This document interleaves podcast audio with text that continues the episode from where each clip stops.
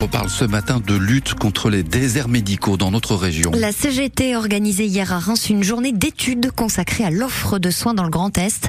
Parmi les 120 participants des professionnels de santé qui ont planché sur cette question des déserts médicaux et surtout comment y remédier. Alors selon le syndicat, la totalité des départements de notre région a vu le nombre de médecins généralistes baisser de 19% dans les Ardennes et de 10% dans la Marne entre 2010 et 2022. Et aujourd'hui, il y a de vraies problématiques selon Denis Schnabel, secrétaire du comité régional CGT Grand Est. Je vous prendre un cas concret qu'on a regardé. Vous allez en Haute-Marne, vous ne pouvez plus avoir une opération chirurgicale. C'est-à-dire, vous avez une appendicite, vous êtes obligé d'aller à Dijon ou à Nancy.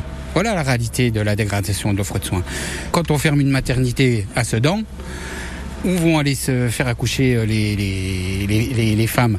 Et donc euh, on en arrive à une situation où on a une surmortalité en Grand Est du fait qu'on n'arrive pas à répondre euh, à l'offre de soins rapidement. Sur la moyenne nationale, on est euh, la deuxième région où il y a le plus de surmortalité, alors dû aussi à certains facteurs, mais aussi à un manque de prévention vraiment et à un manque de prise en compte dans l'offre de soins.